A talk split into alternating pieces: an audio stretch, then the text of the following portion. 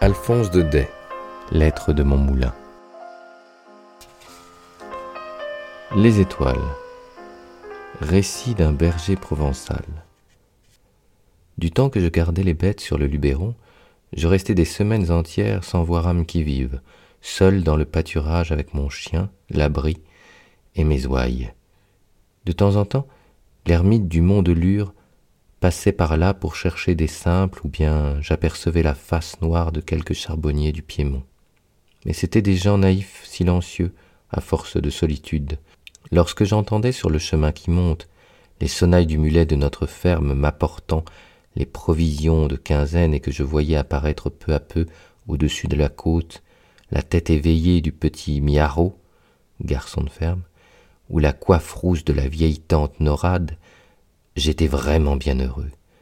Je me faisais raconter les nouvelles du pays d'en bas, les baptêmes, les mariages, mais ce qui m'intéressait surtout, c'était de savoir ce que devenait la fille de mes maîtres, notre demoiselle Stéphanette, la plus jolie qu'il y eût à dix lieues à la ronde.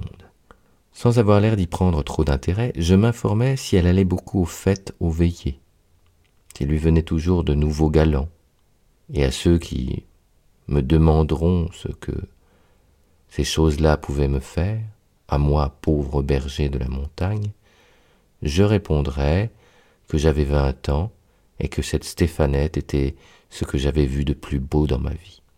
Sans avoir l'air d'y prendre trop d'intérêt, je m'informais si elle allait beaucoup aux fêtes, aux veillées, s'il lui venait toujours des nouveaux galants, et à ceux qui me demanderont ce que ces choses-là pouvaient me faire à moi pauvre berger de la montagne, je répondrais que j'avais vingt ans, et que cette Stéphanette était ce que j'avais vu de plus beau dans ma vie.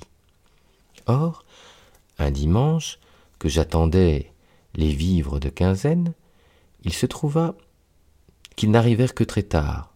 Le matin, je me disais, c'est la faute de la grand-messe. Puis vers midi, il vint un gros orage, et je pensais que la mule n'avait pas pu se mettre en route à cause du mauvais état des chemins. Enfin, sur les trois heures, le ciel étant lavé, la montagne luisante d'eau et de soleil, j'entendis, parmi l'égouttement des feuilles et le débordement des ruisseaux gonflés, les sonnailles de la mule, aussi gaies, aussi alertes qu'un grand carillon de cloche un jour de Pâques. Mais ce n'était pas le petit Miaro, ni la vieille Norade qui la conduisait, c'était, devinez qui, notre demoiselle, mes enfants, notre demoiselle en personne, assise, droite, entre les sacs d'osier, toute rose de l'air des montagnes et du rafraîchissement de l'orage. Le petit était malade, tante Norade en vacances chez ses enfants, la belle Stéphanette m'apprit tout ça en descendant de sa mule, et aussi qu'elle arrivait tard parce qu'elle s'était perdue en route. Mais à la voir si bien endimanchée, avec son ruban à fleurs, sa jupe brillante et ses dentelles, elle avait plutôt l'air de s'être attardée à quelque danse que d'avoir cherché son chemin dans les buissons. Oh la mignonne créature. Mes yeux ne pouvaient se lasser de la regarder. Il est vrai que je ne l'avais jamais vue de si près.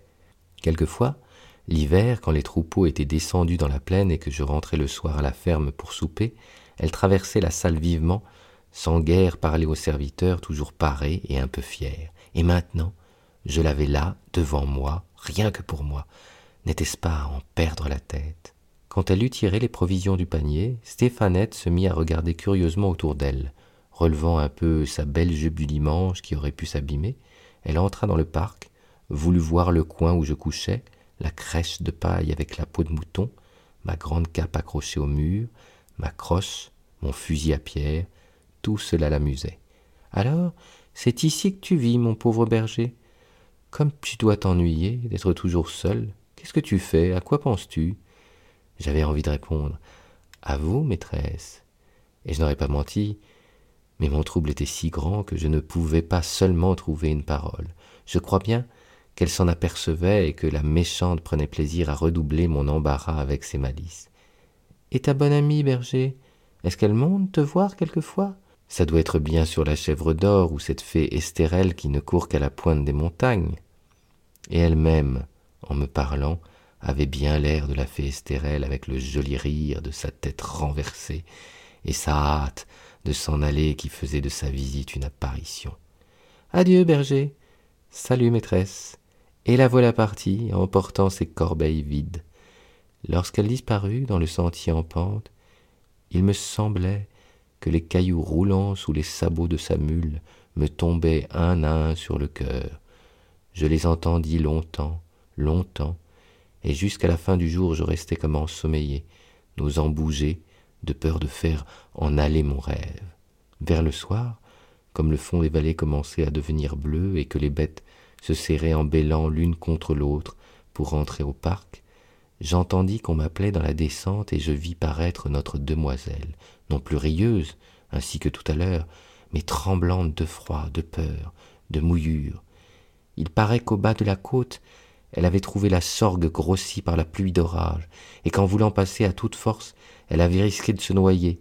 La terrible, c'est qu'à cette heure de nuit, il ne fallait plus songer à retourner à la ferme, car le chemin par la traverse, notre demoiselle n'aurait jamais su s'y retrouver toute seule, et moi, je ne pouvais pas quitter le troupeau.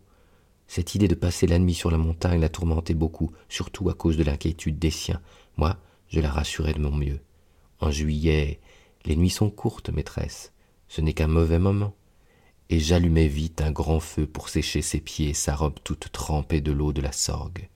Ensuite, j'apportai devant elle du lait, des fromageons, mais la pauvre petite ne songeait ni à se chauffer ni à manger, et de voir les grosses larmes qui montaient dans ses yeux, j'avais envie de pleurer moi aussi. Cependant, la nuit était venue tout à fait. Il ne restait plus sur la crête des montagnes qu'une poussière de soleil, une vapeur de lumière du côté du couchant. Je voulus que notre demoiselle entrât se reposer dans le parc, ayant étendu sur la paille fraîche une belle peau toute neuve, je lui souhaitai la bonne nuit, et j'allai m'asseoir dehors devant la porte. Dieu m'est témoin que malgré le feu d'amour qui me brûlait le sang, aucune mauvaise pensée ne me vint, rien qu'une grande fierté de songer que dans un coin du parc, tout près du troupeau curieux qui la regardait dormir, la fille de mes maîtres, comme une brebis plus précieuse et plus blanche que toutes les autres, reposait, confiée à ma garde. Jamais le ciel ne m'avait paru si profond, les étoiles si brillantes. Tout à coup, la claire-voie du parc s'ouvrit, et la belle Stéphanette parut. Elle ne pouvait pas dormir. Les bêtes faisaient crier la paille en remuant, ou bêlaient dans leurs rêves. Elle aimait mieux venir près du feu. Voyant cela, je lui jetai ma peau de bique sur les épaules. J'activai la flamme, et nous restâmes assis l'un près de l'autre sans parler. Si vous avez jamais passé la nuit à la belle étoile, vous savez qu'à l'heure où nous dormons, un monde mystérieux s'éveille dans la solitude et le silence. Alors, les sources chantent bien plus claires, les étangs allument des petites flammes, tous les esprits de la montagne vont et viennent librement, et il y a dans l'air des frôlements, des bruits imperceptibles, comme si l'on entendait les branches grandir, l'herbe pousser. Le jour, c'est la vie des êtres, mais la nuit, c'est la vie des choses. Quand on n'en a pas l'habitude, ça fait peur. Aussi, notre demoiselle était toute frissonnante et se serrait contre moi au moindre bruit. Une fois, un cri long, mélancolique partit de l'étang qui luisait plus bas, monta vers nous en ondulant. Au même instant, une belle étoile filante glissa par-dessus nos têtes dans la même direction, comme si cette plainte que nous venions d'entendre portait une lumière avec elle. Qu'est-ce que c'est? me demanda Stéphanette à voix basse. Une âme qui entre en paradis, maîtresse. Et je fis le signe de la croix. Elle se signa aussi, et resta un moment la tête en l'air très recueillie, puis elle me dit. C'est donc vrai, berger, que vous êtes sorcier, vous autres. Nullement, notre demoiselle. Mais ici, nous vivons plus près des étoiles, et nous savons ce qui s'y passe mieux que des gens de la plaine. Elle regardait toujours en haut, la tête appuyée dans la main, entourée de la peau de mouton comme un petit pâtre céleste. Qu'il y en a, que c'est beau, jamais je n'en avais tant vu. Est-ce que tu sais leur nom, berger? Mais oui, maîtresse. Tenez, juste au-dessus de nous, voilà le chemin de Saint-Jacques, la voie lactée. Il va de France droit sur l'Espagne. C'est Saint-Jacques de Galice qui l'a tracé pour montrer sa route au brave Charlemagne lorsqu'il faisait la guerre aux Sarrasins. Plus loin, vous avez le char des ânes, la grande ours, avec ses quatre essieux resplendissants. Les trois étoiles qui vont devant sont les trois bêtes, et cette toute petite contre la troisième, c'est le chartier. Voyez-vous, tout autour, cette pluie d'étoiles qui tombe, ce sont les âmes dont le bon Dieu ne veut pas chez lui. Un peu plus bas, voici le râteau, ou les trois rois. Orion. C'est ce qui nous sert d'horloge à nous autres. Rien qu'en les regardant, je sais maintenant qu'il est minuit passé. Un peu plus bas, toujours vers le midi, brille Jean de Milan, le flambeau des astres, Sirius. Sur cette étoile-là, voici ce que les bergers racontent. Il paraît qu'une nuit, Jean de Milan, avec les trois rois et la poussinière, la Pléiade, furent invités à la noce d'une étoile de leurs amis. La poussinière, plus pressée, partit, dit-on, la première, et prit le chemin haut. Regardez là, là-haut, tout au fond du ciel. Les trois rois coupèrent plus bas et la rattrapèrent. Mais ce paresseux de Jean de Milan, qui avait dormi trop tard, resta tout à fait derrière et furieux, pour les arrêter, leur jeta son bâton. C'est pourquoi les trois rois s'appellent aussi le bâton de Jean de Milan.